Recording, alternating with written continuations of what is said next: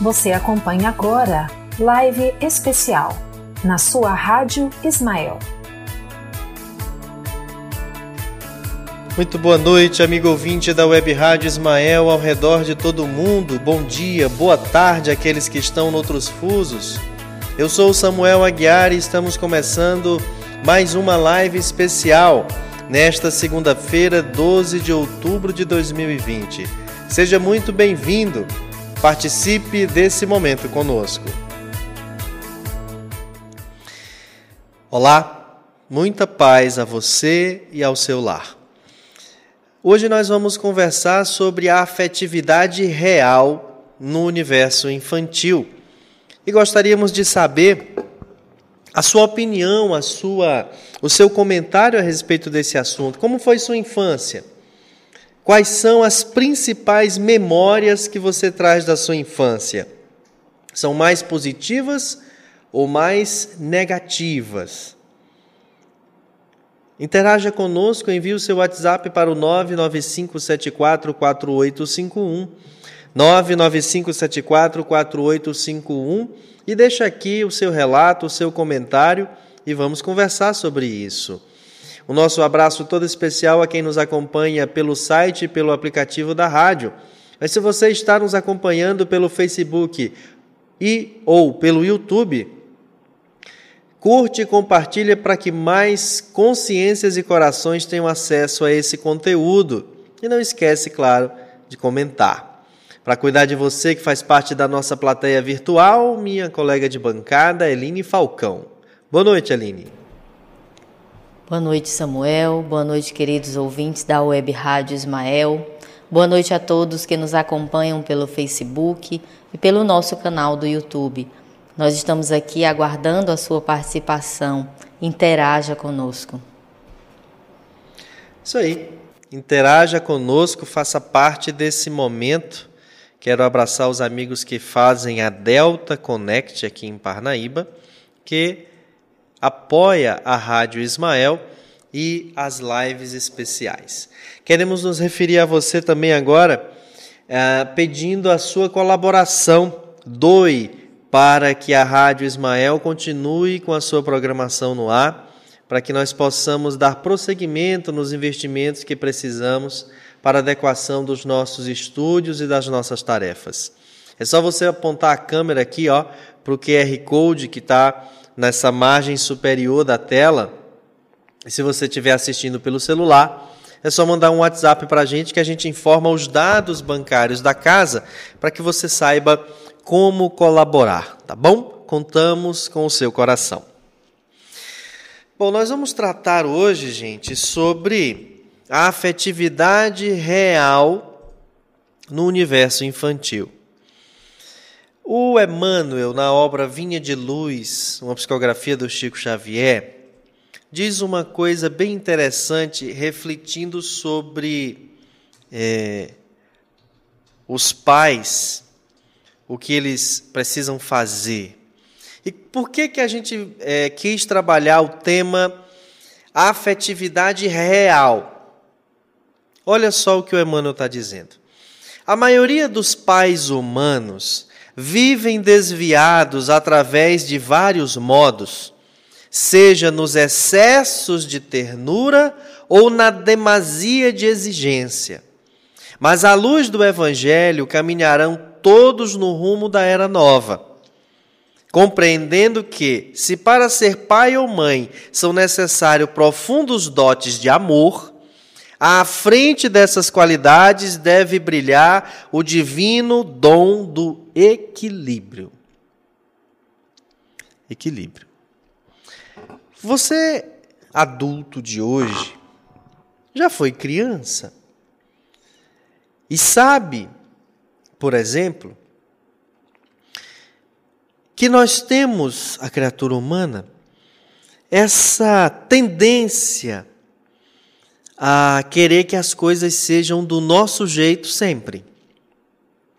E para que elas sejam do nosso jeito sempre, a gente manipula é, emoções, inclusive dos outros. Por incrível que pareça, mesmo sem maturidade como a do adulto, a criança manipula muito bem a emoção dos adultos à sua volta, na tentativa de conseguir, e quando consegue, a partir dali ela inicia um trabalho sério de cada vez mais é, empoderar-se dos adultos que lhe cercam. Então ela faz aquele drama e consegue hoje. Ela diz que não quer e o outro vai e diz: então tudo bem porque é só por hoje, mas esse só por hoje é também amanhã, depois de amanhã, que foi desde ontem, de anteontem, e vai prosseguindo e prosseguindo, e assim a criança vai manobrando. E nós nos deparamos com um problema grave. O educador Isami Tiba tem uma frase que eu, enquanto pedagogo e pai, considero importantíssima. Ele diz que criar uma criança é a tarefa mais fácil que existe. Criar uma criança é muito fácil. É só dar tudo que ela pede. Quero dormir, está aqui. Quero acordar, acorde. Quero comer, o que quer comer? Quero isso, coma, está aqui. É só criar. Já educar, educar é uma tarefa difícil. E o que, que a doutrina espírita tem para nos revelar de diferencial ante essa colocação do Isamitiba há de nos recordar que se somos imortais,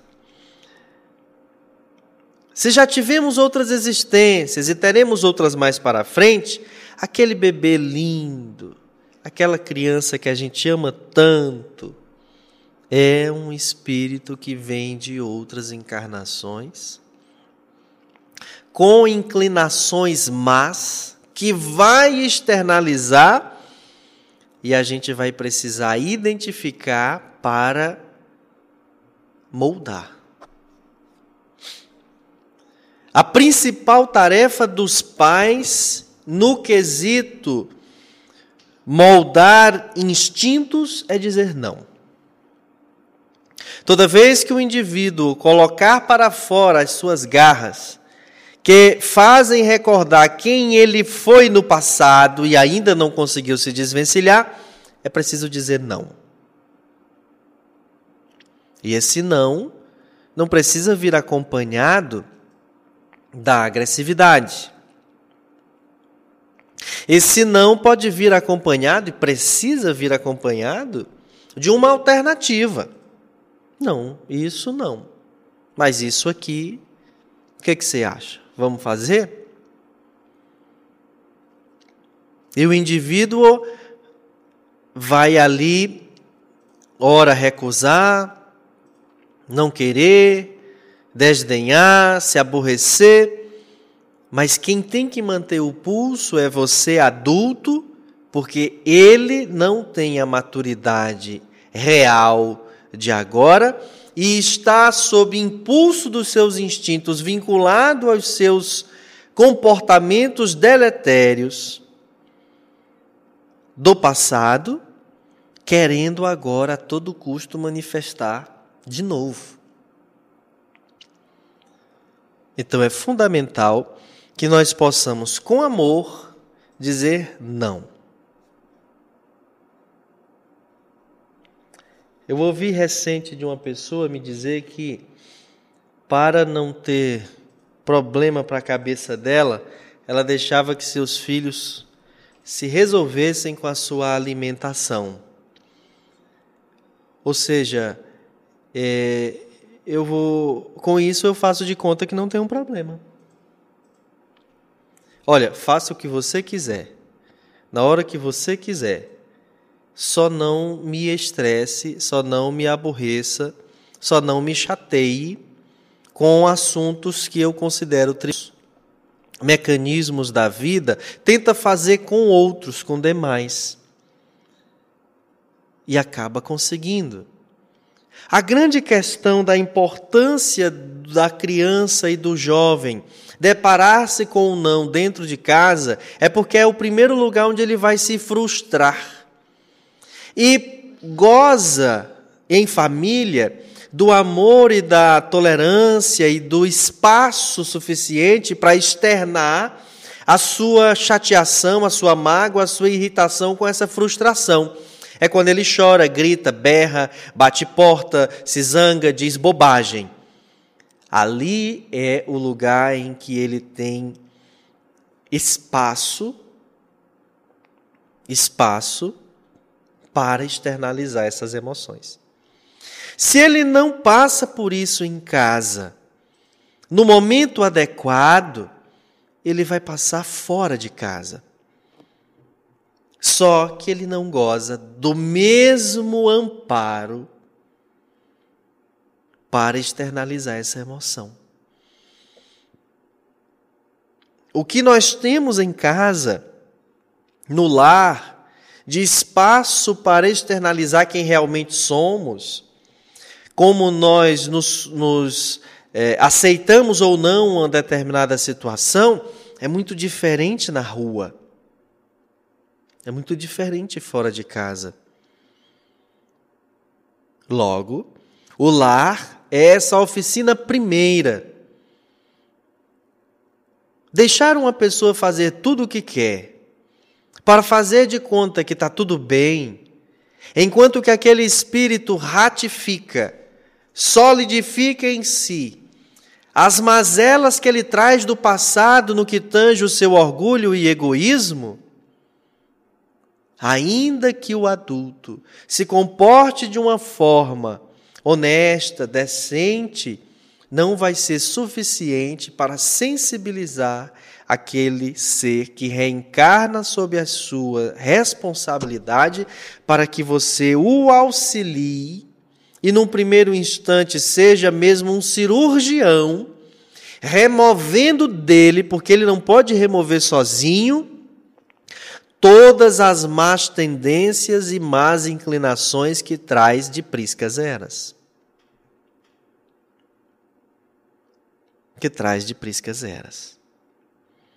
Então, meus amigos, Emmanuel nos fala que à frente dessas qualidades deve brilhar o divino dom do equilíbrio. Do equilíbrio. Nem severidade ao extremo, nem ternura em demasia. Excesso de ternura Ai, é tão lindo quando ele fala: faça o que quiser. Não vai funcionar. Estaremos formando suicidas do futuro.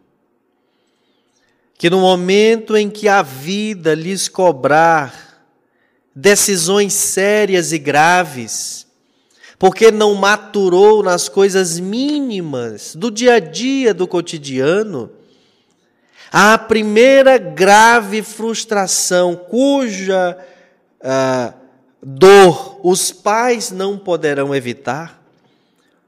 Quando uma, um jovem se apaixona por outro jovem, outra jovem, e aquele ou aquela por quem se apaixona não lhe quer, não tem como os pais tirarem do rejeitado a dor da rejeição.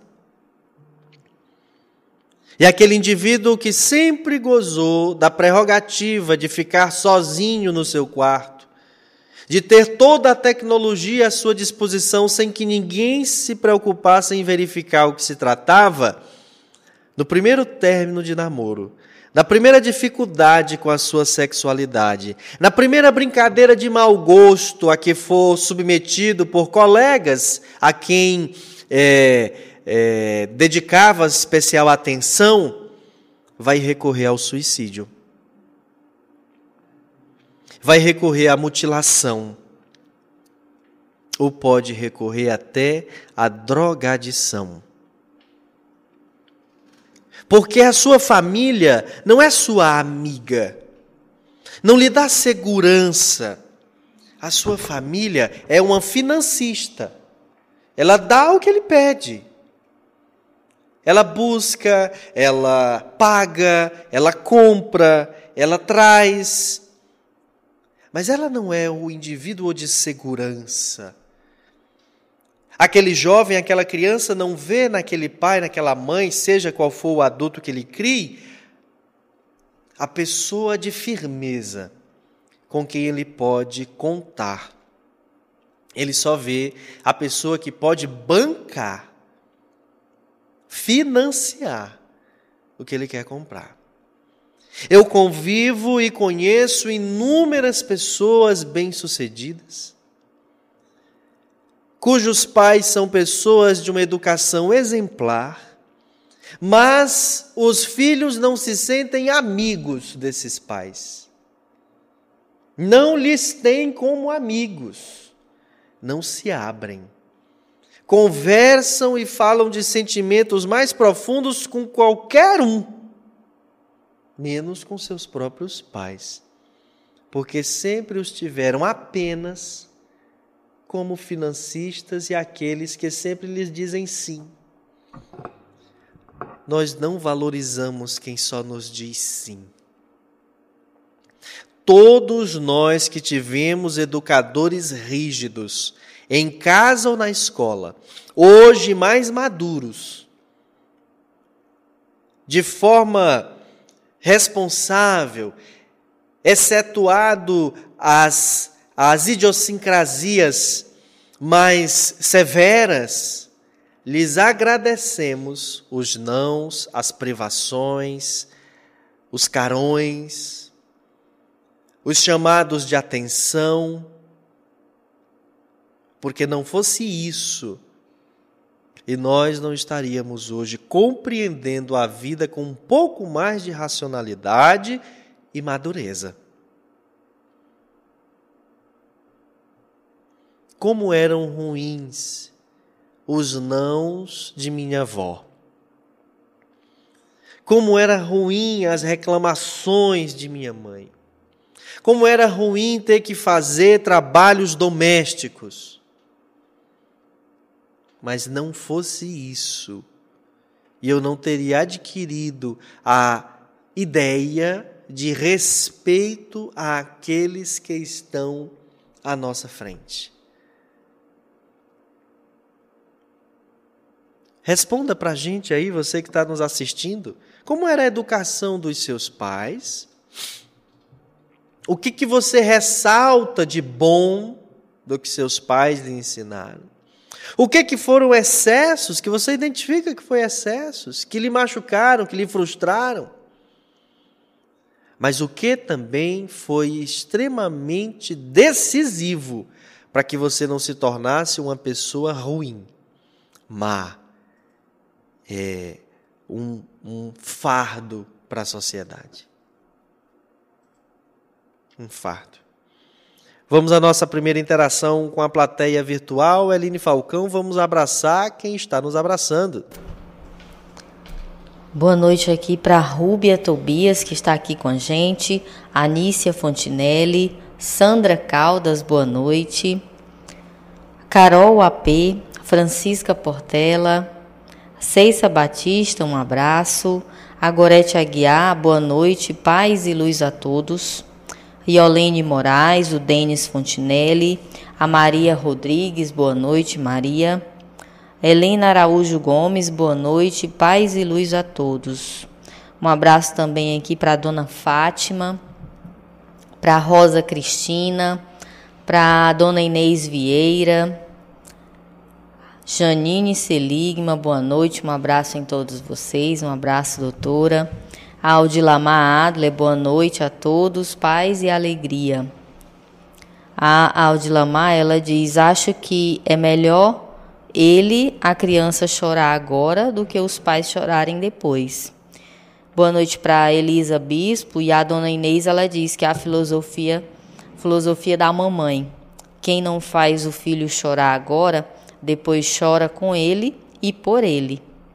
E a, a Audilamar diz: Meu pai me dizia sim e também não, e chorava quando ouvia o não. E ele dizia: Quando você crescer, vai entender.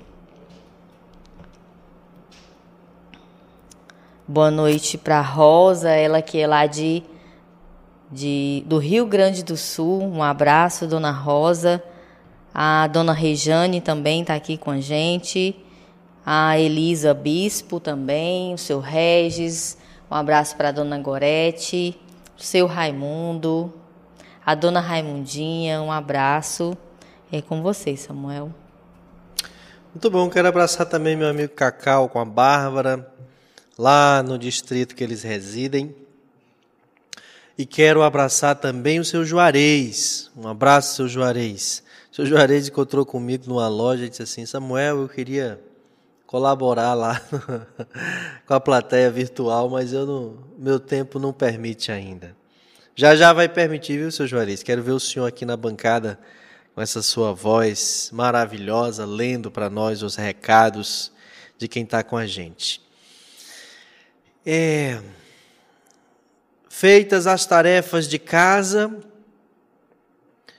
feitas as tarefas da escola, alguns vizinhos me procuravam para brincar aqui na rua, brincando de esconde.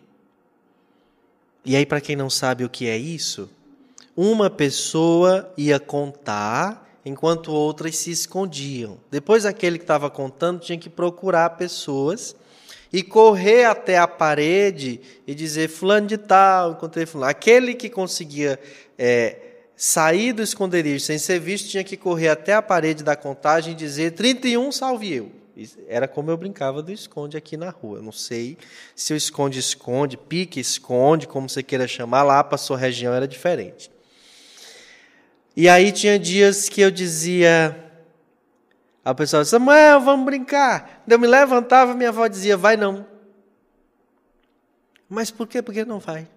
Mas eu já fiz tudo que tinha que fazer, era sua obrigação fazer. Mas por que, que eu não posso brincar na rua? Porque não vai. Mas é aqui na porta, é a Lívia, é a Elaine, é, nós não vai. E o que é que eu vou ficar fazendo? Não sei, mas não vai.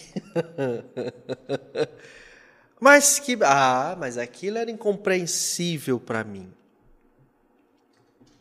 Incompreensível, era uma chateação.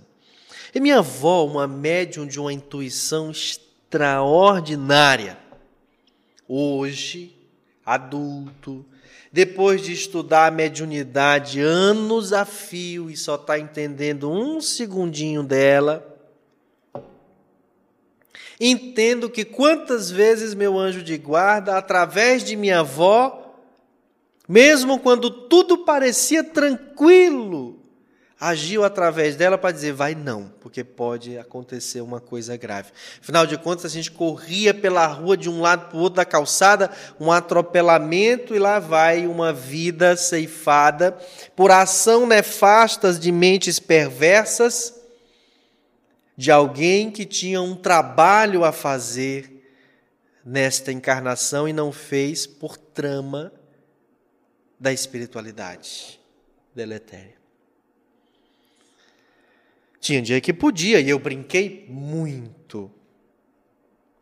Mas a minha avó e a minha mãe faziam questão de que, principalmente, eu tô, não quero fazer biografia, quero só dar aqui um testemunho, de que eu brincasse em casa com a minha irmã que eu valorizasse a minha irmã, ou que eu brincasse sozinho. Eu tenho um dedo aqui do pé direito.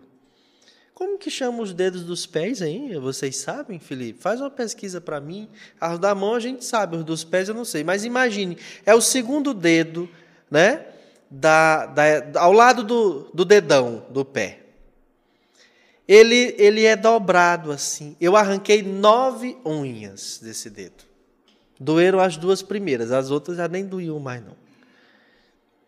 Jogando bola na rua, é, chutando da calçada em frente à minha casa para a minha casa que tinha duas árvores e eram, e eram os gols. Sozinho.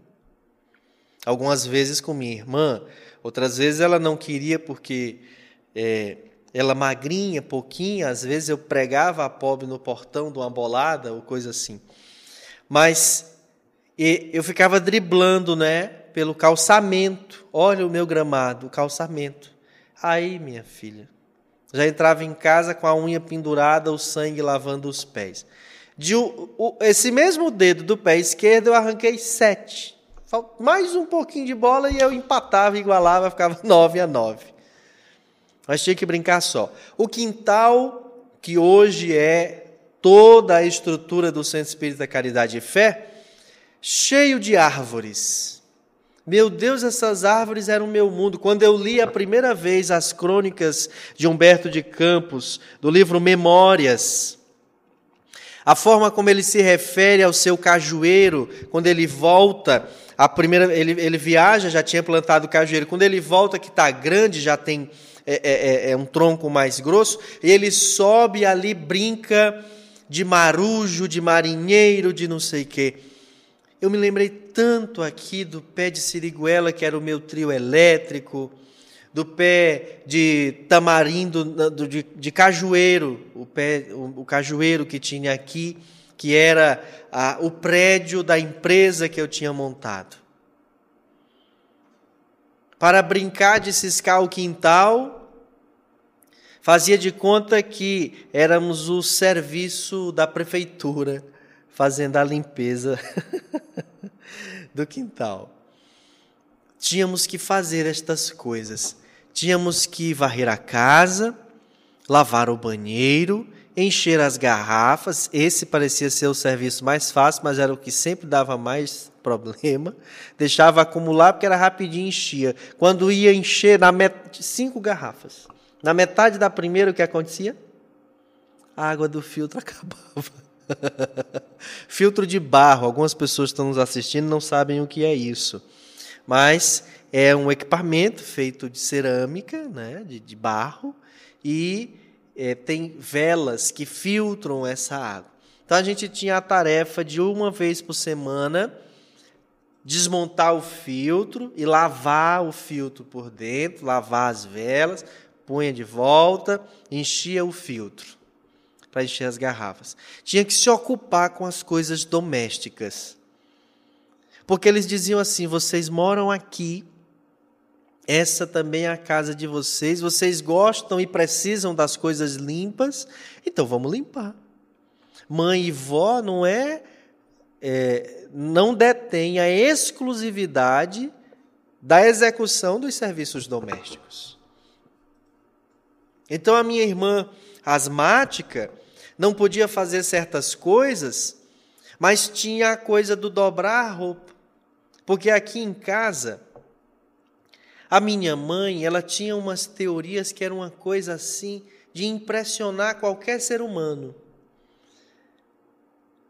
Ainda hoje o que eu vejo, Eline, é as pessoas recolherem roupas do varal e colocarem num cesto, do jeito que recolhe e joga lá, para depois passar, dobrar e guardar.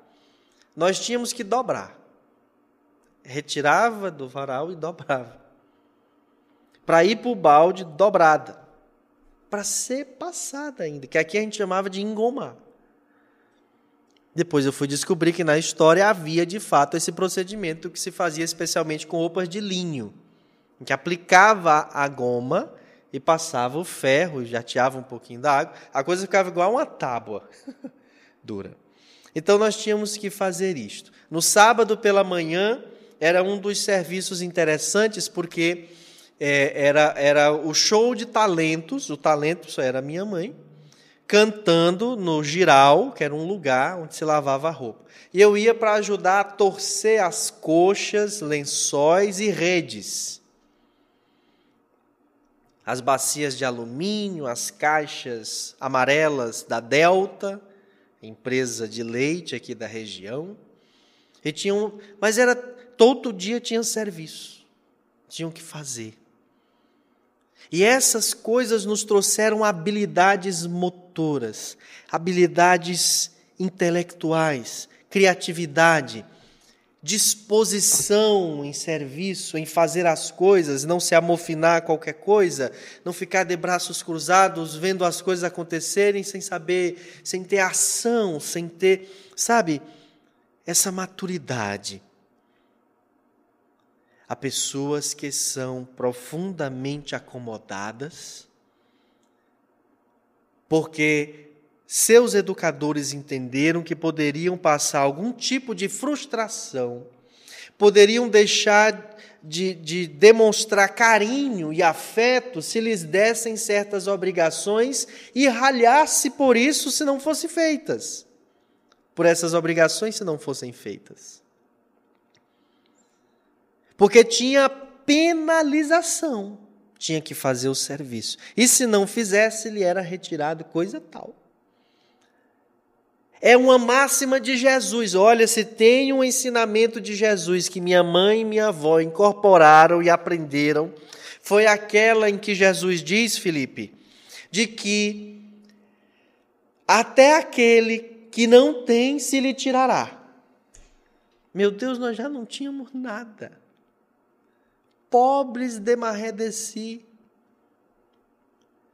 Tinha uma musiquinha que cantava assim, né? Era uma brincadeira. Eu sou rico, rico, rico de marré, marré, marré. Por incrível que pareça, a neta e eu nunca ficamos na parte que canta a música do rico, rico, rico. A gente só cantava a parte, eu sou pobre, pobre, pobre de marré, marré, marré. Já éramos pobres e ainda nos tiravam. Tirava a horinha da televisão, tirava uh, o lanche, tirava... Ora, o lanche, oh meu Deus. Aqui, graças a Deus, tinham as árvores frutíferas. Mas você sabe, a criança ela quer ver aquilo que passa a propaganda na televisão. Que os vizinhos passavam na porta ostentando o biscoito recheado, ou não sei o quê. Mas tinha ali o, o limoeiro, quase todo dia, três horas da tarde, Ivana Fernandes, atenção você que não precisou passar por isso. Limonada, farinha de pulba e açúcar o lanche deste que vos fala anos e anos. Rapadura ralada com a farinha de puba. Hoje você não encheu as garrafas, é, você não vai merendar, mas eu estou com fome, mas não vai merendar, só vai jantar. Aí o que sobrava do almoço era unicamente arroz branco. O litro de leite, que minha avó chamava a granel, era 65 centavos. 50, depois 65. Nós íamos comprar e o povo dizia que o leite era batizado, porque jogavam água, sabe? Para render aquele leite. E aí a gente voltava e ela furava o saco, botava na leiteira, ainda botava mais uma golinha d'água dentro, dentro do, do, saco e, e, e despejava lá. E era a maior provação Sabe por quê? Porque a gente ficava ali, Felipe, ó, o leite tinha que ferver. E a gente ficava esperando. Quando ele fervia, ele subia aqui, ó. Na hora de subir, tinha que desligar para não derramar. Olhe, Filipinho, eu não tenho conta das vezes. Perna encostada na outra, parecendo uma garça, é, é, um flamingo, braço cruzado olhando. Cochilava e não coisava. A muriçoca batia, que eu me abaixava para coçar a perna, o leite subia, derramava. E o cheiro do leite derramado no fogão se espalhava na casa toda. Ora, mas o coque, coque é um negócio que bate assim na cabeça, era garantido. E ainda a alcunha do fulano. Diabo, para que, que tu fez isso? E aí sobrava o arroz branco, chegava aquele leite e o jantar era arroz de leite. Ah, eu não gosto de arroz de leite, não. Gosta, não? Não. É uma porcaria, é muito ruim. Isso já estava no prato que a minha avó, que sabia multiplicar pães, bastava que lhe desse cinco pães ou peixes, que ela multiplicava. Qualquer um que chegasse dava certo do que tinha. Ela dizia assim: Você tem certeza? Tente aí. Não, eu não quero, eu não consigo, eu não gosto. Tudo bem. Botava para cá. E eu lá. E o que é que eu vou comer? Não sei, meu filho. O que tinha era isso. E eu vou ficar com fome. Vai, meu filho, o que tinha era isso e você não quer. E tinha um detalhe. Se dissesse assim, pois eu quero. Não dou mais não. Dou mais não. Aí ia escondido, pegava a mão cheia de farinha branca, sapecava na boca, empunhava um gole d'água, ia dormir com a barriga cheia de farinha, porque não tinha querido jantar. O arroz de leite, que era uma porcaria, era eca, isso fede, isso não sei o quê. Só teve uma comida que minha avó aceitou que eu não comesse que eu não quisesse comer. Foi fígado. Porque até o cheiro da comida sendo preparado, eu, eu vomitava. Mesmo assim, ela me obrigou a comer e na hora que eu pus na boca, eu pus fora. Mas as outras, então, tudo bem, não quer, não, não, não tem nada, mas está aqui. Eline Falcão, eu tenho a impressão de que a plateia virtual deu uma acordada e que não era só minha avó ou minha mãe que tinha essas leis. A Ângela Pontes, ela diz: Meu pai me ensinou a nunca fugir das dificuldades. Hoje sei como essa lição foi importante. A dona Fátima diz que eu queria aprender a andar de bicicleta e meu pai dizia que bicicleta era só para homem. Boa noite aqui para o Coronel José Lucimar, boa noite, meus amigos dessa potente emissora. coronel, que saudade do senhor, Coronel. Tá aqui, viu? Me apresentando, Samuel Aguiar, à sua disposição. Que Jesus abençoe a todos. Um grande abraço ao meu amigo e irmão Samuel. A Anícia diz que aqui em casa o Vitor Gabriel bota a roupa no varal, depois retira, dobra e bota em um balde, para depois ser passada no ferro. A Iolene aqui riu de você. A Anícia diz que a Maria Júlia também ajuda nas tarefas de casa, que a sua idade e o tamanho permitem. A dona Fátima disse que eita coisa boa era suco de limão com farinha, era o meu lanche preferido. Boa noite também aqui para a Vera Lúcia Santos. Ah, boa noite para Maria Júlia Silva. A Elisa Bispo, ela diz que leu esses dias um artigo da Revista Espírita de fevereiro de 1864, Kardec tratando das primeiras lições moral da infância justamente os pequenos ensinamentos fundamentais para com esses espíritos. Boa noite para o Vitor Gabriel. A, a Elisa ainda diz: Eu lembro que havia hierarquia, mas mesmo assim, o que eu mais lembro eram as lições de compartilhar uma bala com seis irmãos, que depois formaram oito irmãos, ou seja, a lição de não sermos egoístas. Ela diz ainda também tinha isso de, de não irmos à casa dos colegas a qualquer hora do dia. Não era não, sem argumentos. É, ela diz também, eu, é, eu sei que em relação ao filtro de barro, ainda é bastante usado, a água é fresquinha. Ah, a nossa mestra Inês Vieira, ela diz que ainda tem um na cozinha dela e ela viu para vender esses dias no mercantil. A dona Elisa diz: Eu comia tapioca com leite. Boa noite para Ana Lúcia Vicente, do Rio de Janeiro. Boa noite para Joyce Nascimento, Pedro Aguiar, Negliton Aguiar. A dona Rosa, ela diz que agradece os nãos dos pais dela e que não foram poucos. E, e ela faz um seguinte questionamento: esse tipo de infância nossas crianças não vão ter na lembrança. E eu pergunto: quais lembranças elas irão ter?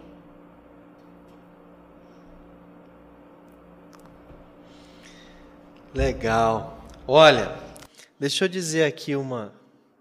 Desculpa, você ia falar? Não, pode ir. Ah, é, deixa eu dizer aqui uma interessante.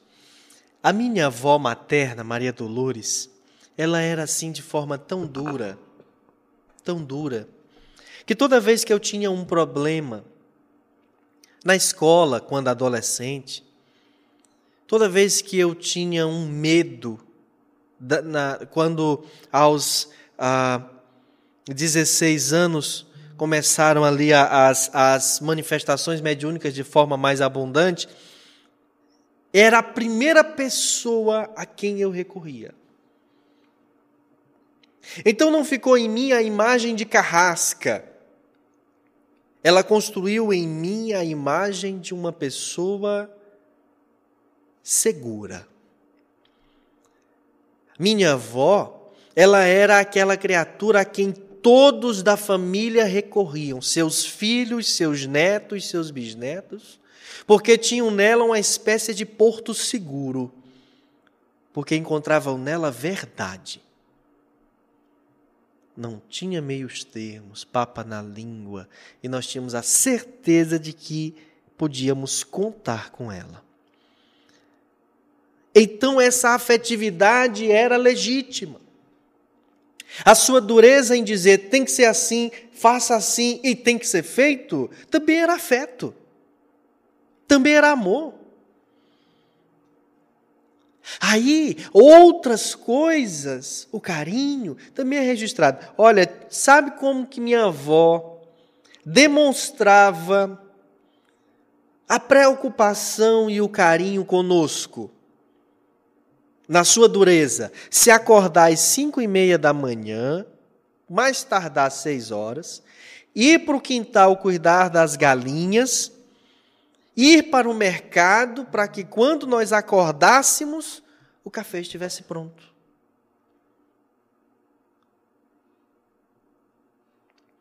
Às vezes a gente se acordava aqui, Eline, com as pernas da gente queimando. Misericórdia o que é isso. Daí meio para o fim ninguém já estranhava mais, apesar de doer. Sabe o que era? Pingo de vela. A muriçoca resolvia atazanar os ouvidos de minha avó. Então ela se acordava para matar a muriçoca. Aí naquele horário, Felipe, era meia-noite, uma hora da manhã, as muriçocas já estavam tão cheias de sangue que estavam lerdas de mim, minha irmã, Gesiel, meu primo, minha mãe e ela mesmo. E ficavam nas paredes. Ela acendia uma vela e andava a casa toda matando muriçoca. Então ela acendia, chegava aqui com a vela, a muriçoca queria voar ou voava de cima da gente, ela fazia assim com a vela, o pino de vela caía, caía nas pernas. Mas era carinho. Ela saiu do canto dela para matar a muriçoca, para que a muriçoca não nos picasse. Nossa casa era cheia de marcas de muriçocas, as quais me incomodavam. Meu Deus, como nossa casa é feia. As pessoas chegam aqui e reparam, e é feio. Hoje, com a maturidade, e porque não ficaram em mim traços de rebeldia nem de frustração, eu lembro com saudade e tenho naquelas manchas de muriçoca marcas de amor.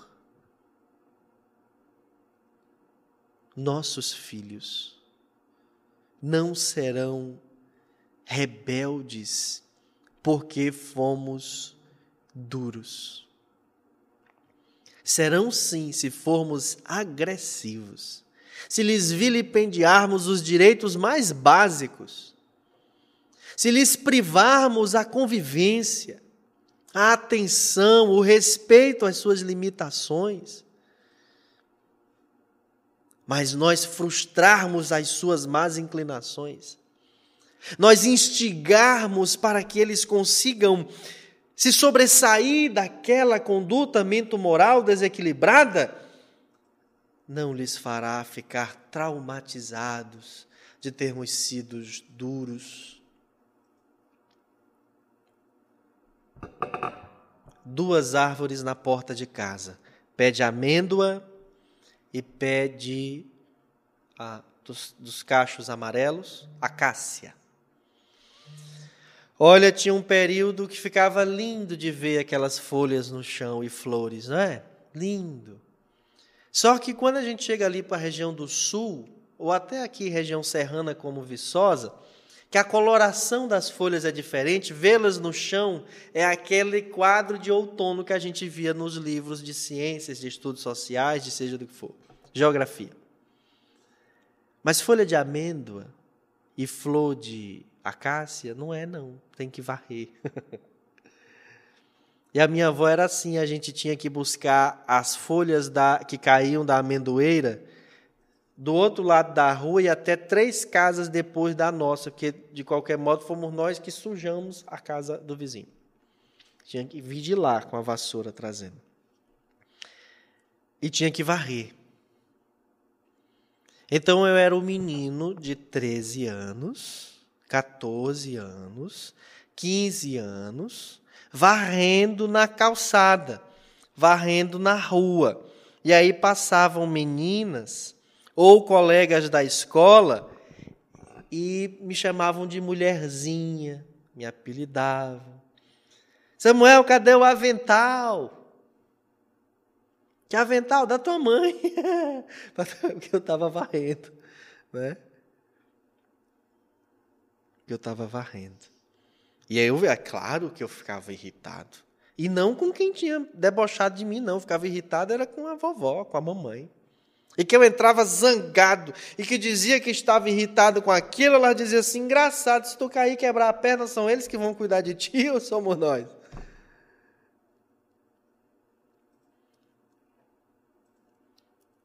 Como a gente não se apercebe dessas coisas?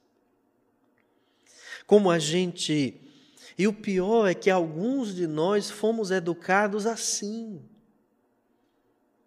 Mas por alguma razão nós dizemos: eu não quero que meus filhos passem por isso. E decide criá-los de uma forma que aqueles espíritos não mereciam. Temos pais que estamos piorando a situação dos nossos filhos. Eles chegaram em um determinado estado de espírito e ao invés de nós lhes possibilitarmos a transformação, nós estamos piorando o seu grau de egoísmo, de orgulho e de todas as filhas dessa dupla sediadas na alma da criatura humana. Estamos piorando. Nós temos mais apelos da nossa plateia? Vamos a eles. A dona Fátima diz que essa live está muito legal. Boa noite para o Fábio Chaves, para a Thaís Gonçalves. O seu Pedro ele diz que bebe água do filtro de barro todo dia. A dona Rosa ela diz assim: lá em casa minha mãe olhava eu passando e perguntava para onde tu vai e eu falava vou ali na frente e ela falava passa para dentro. Daí eu ia fazer alguma coisa, costura, bordado e etc. E ela diz ainda: Eu penso que sua avó sabia da responsabilidade que você teria mais tarde e tinha que preparar seu caráter para isso. O seu Pedro, é, minha mãe educou os filhos e alguns netos de uma forma que hoje não se vê mais. As crianças e jovens de hoje são educados por celulares e computadores de última geração Daí tantas amoralidades. A Elisa Bispo diz ótimas reflexões.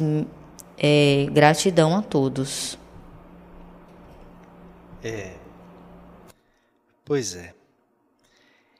E havia uma espécie de espontaneidade, de, de desenvolvimento social, de relações interpessoais e que a gente não pode perder de vista.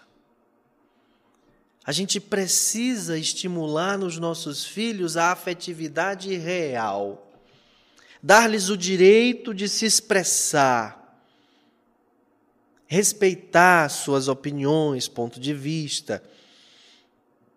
Mas eles são crianças. Eles não têm a leitura e a visão de mundo que nós adultos já temos. O direcionamento religioso é fundamental. Essa tese de que quando crescerem escolherão não funciona para a educação do espírito. Não funciona. Samuel, então nós devemos obrigar. Quando a criança diz que não quer ir para a escola regular, Aquela que você pensa ela passando no vestibular, para medicina em primeiro lugar, e você podendo ostentar para o mundo. Você não obriga? Por que que para a escola de evangelização ele não pode ir a contragosto? Minha avó foi a Brasília visitar o, o filho dela, é, na época a gente chamava de Pedro Caroço. Vocês não conheceram, não. Ela, ela adotou ele, sabe?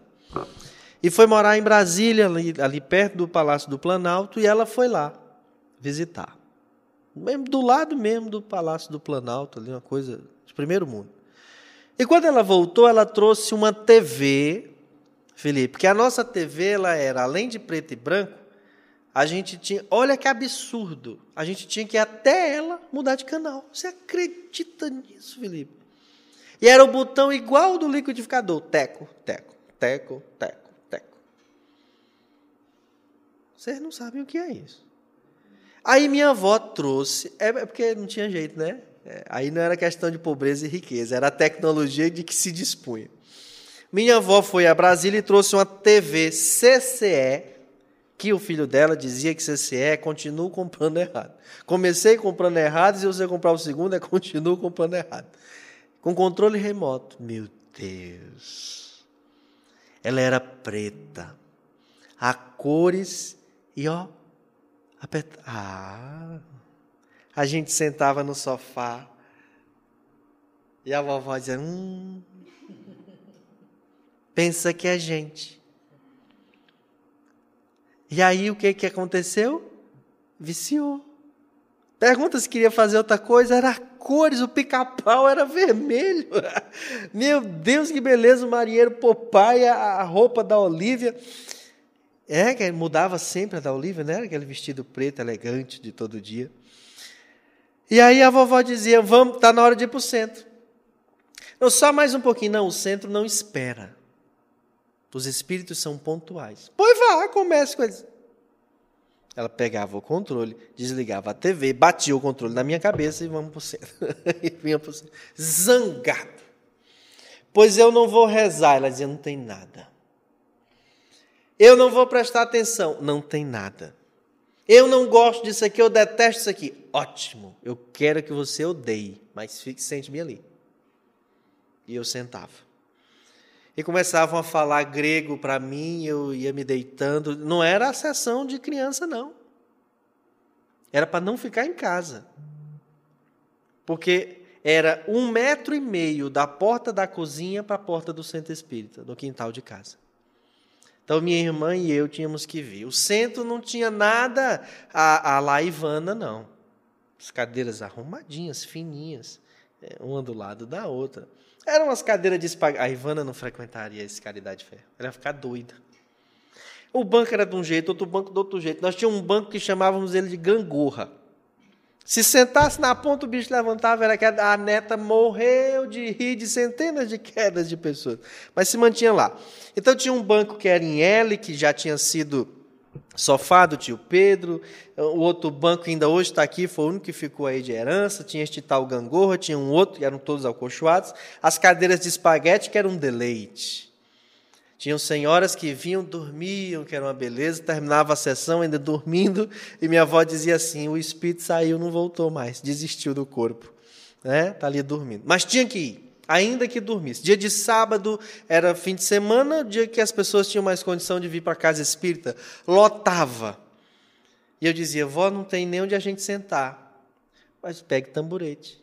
Mas eu boto aonde? No, na porta. Ficava na porta, sentado num tamborete, escorado na parede, assistindo a sessão espírita. A contragosto. Ai, isso é insuportável. Teve netos que ela não conseguiu fazer isso. Porque os filhos foram indo morar em outras casas e os pais não faziam, por sua vez. Mas os que com quem ela fez estão até hoje.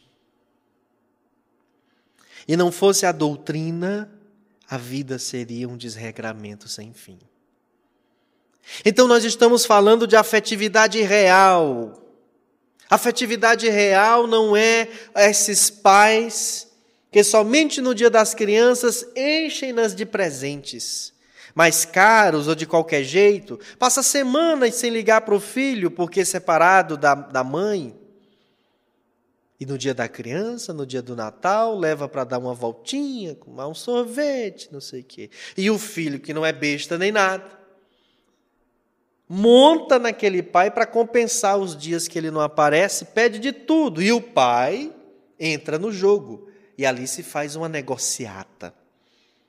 Só que aquele filho, quando estiver passando por problemas sérios, vai se abrir com qualquer pessoa, menos com aquele pai. Muito menos com aquela mãe. São muitos os dilemas em família. Mas as nossas chateações, a raiva que eu tenho do meu irmão, da minha irmã, porque a gente brigava por isso, disputava aquilo, minha avó era mais rígida comigo, já o meu irmão era assim. Essas coisas, elas ficam para lá. Acompanha-nos a maturidade e o crescimento espiritual de tudo isso. Eline Falcão, sua mãe foi rígida com você? Foi. Funcionou? Funcionou. Não sei. Funcionou sim. e teve vó, Eline? Como é? Não, na criação não. Os vós eram separadas. Uhum. Cada um nas suas casas. Tá certo. Mas elas eram é, rígidas? Eu tinha uma avó que não gostava de mim, a outra já gostava, mas Ai, eu não tinha tanto contato com ela. Tá certo. Pensei que era só no centro espírita que, que tinha gente que não gostava de você, mas até na, na não, avó. Então, não. minha filha, quando já vem de casa. Pois deixa eu dizer uma coisa para vocês.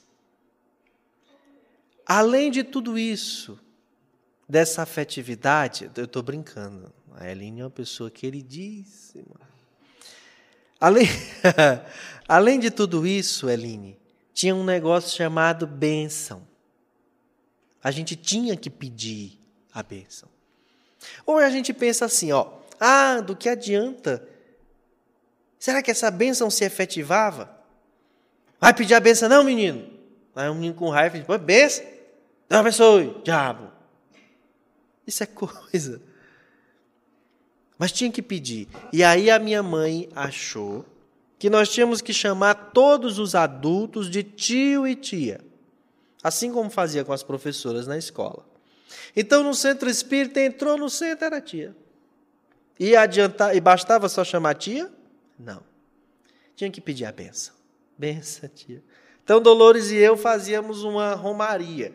Eu quebrava para a direita, ela para a esquerda, nos encontravam lá nas tantas e depois fazia a volta pedindo benção dentro do centro. Benção, tia, benção, tia, benção. O mais velhinho, benção, avó, benção, avô.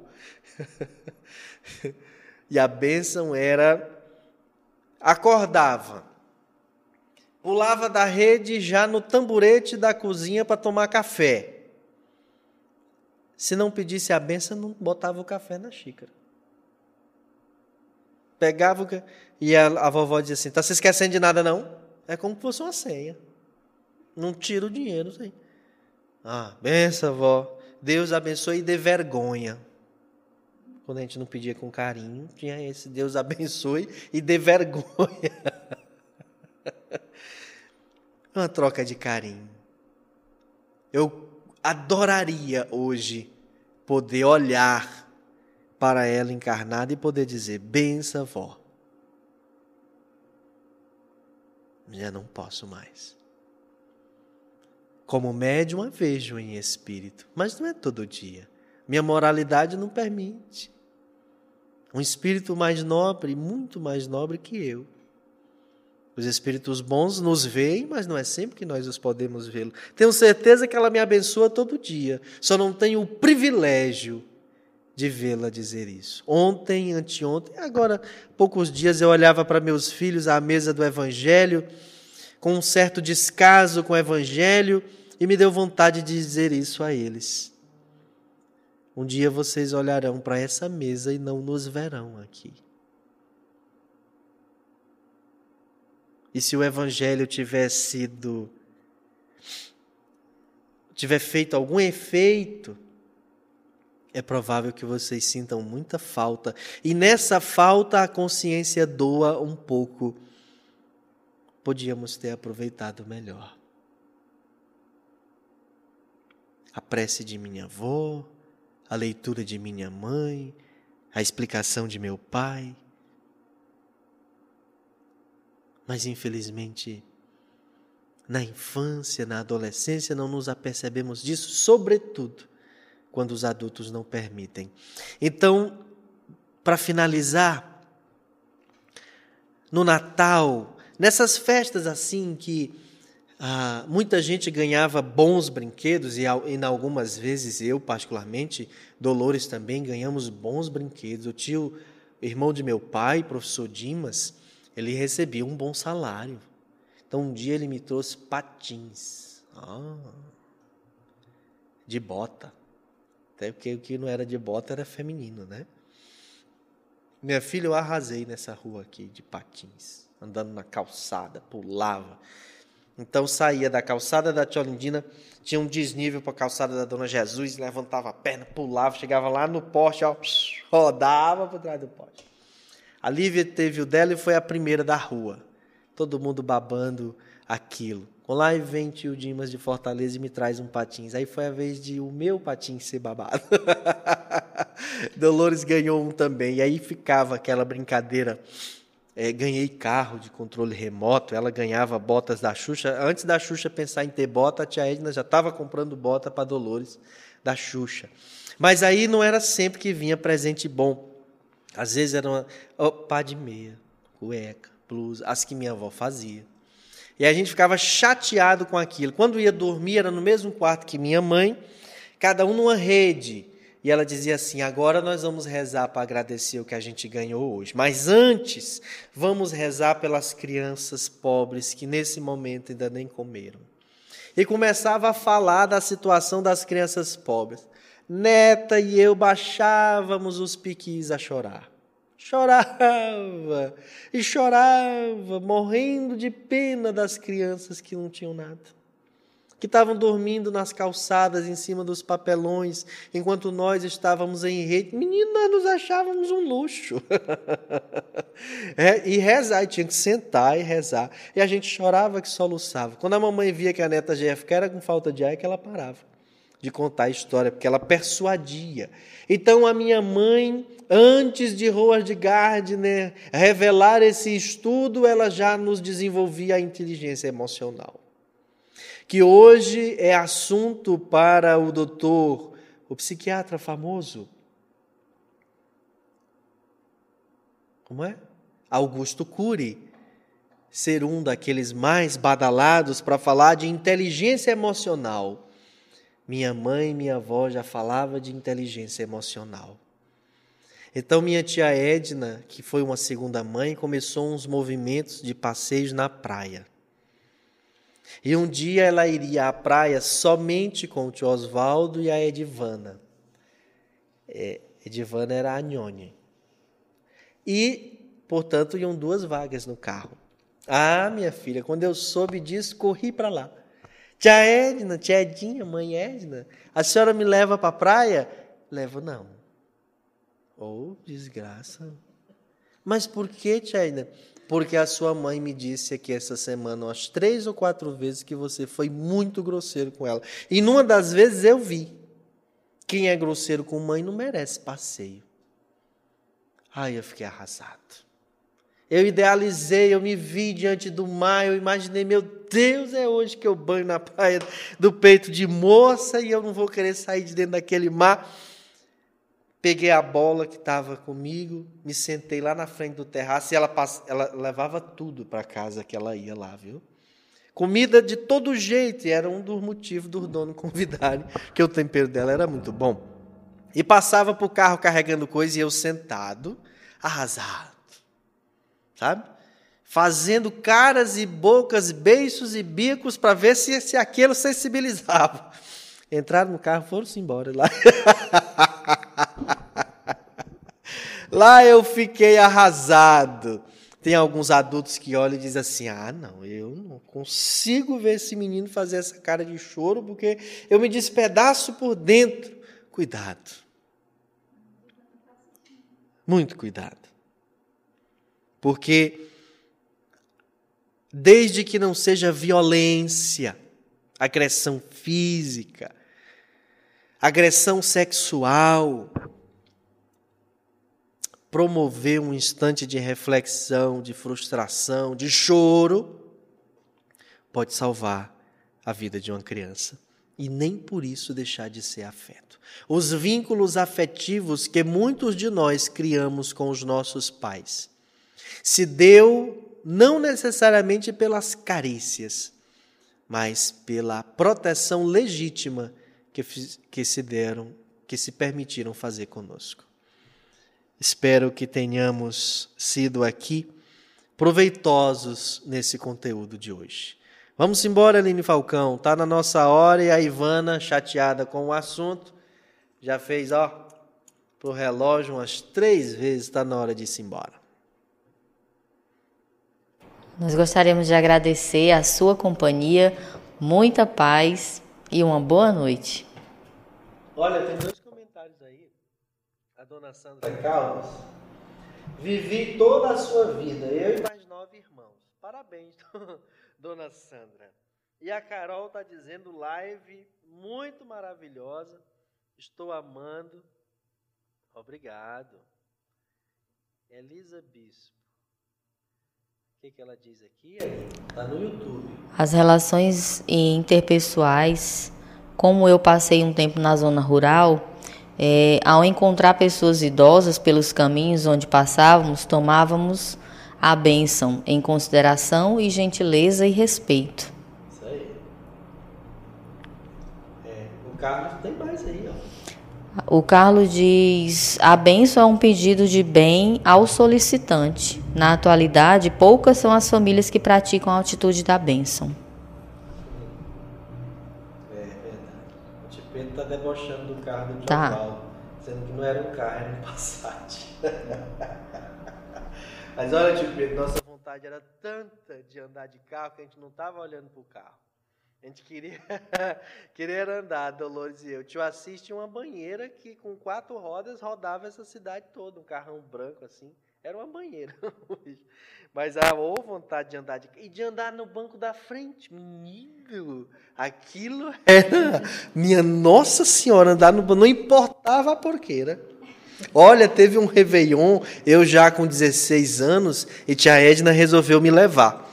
E aí tinha um pessoal em Luiz Correia, lembro tanto dessa cena, Felipe, os carros passando e a, as bichinhas dizendo. E aí no 31 de dezembro ficava engarrafamento, viu? Difícil de andar perto das 11 horas da noite.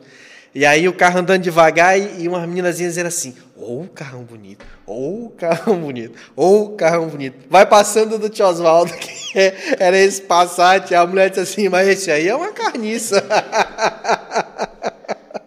e eu, aí eu fiquei zangado, porque ela disse: Esse não gostei, não. A tia Edna ouviu e disse assim: Tu nem um desse tem, tá em pé só contando. Eu fiquei zangado porque eu não gostei que estava humilhando o carro que eu estava indo para o Réveillon. Tamanha era a vontade de andar de carro. Hoje tem dia que eu desço do carro dizendo: Meu Deus, eu não queria mais dirigir. Ou não vejo a hora de poder volitar. Hã? Igual quando, olha, Filipinho, ir no início do mês ou no fim do mês por centro da cidade, receber o dinheiro com minha avó, só para ver o motorista dirigir aquele ônibus era uma beleza. Aqui no final da rua Samuel Santos tem a Avenida Armando Cajubá e ela é estreita. Rapaz, o cara fazia a curva e a, a, a, cara do ônibus ia em cima da calçada. Eu achava aquilo o máximo, eu achava ele um herói quando ele fazia aquilo. Aí Chassis conseguiu para nós o volante de um ônibus. Ah, minha filha. Na hora que eu chegava, ia brincar, botava o tamborete, o, o, o coisa lá no quintal, enfiava um, um pau no chão, botava um, um, um, coisa de desodorante antigo, porque a, a, tinha uma bola, né? Na, e ficava, imitava o barulho do carro, era uma coisa. Moto a gente chamava de motor. e era uma beleza.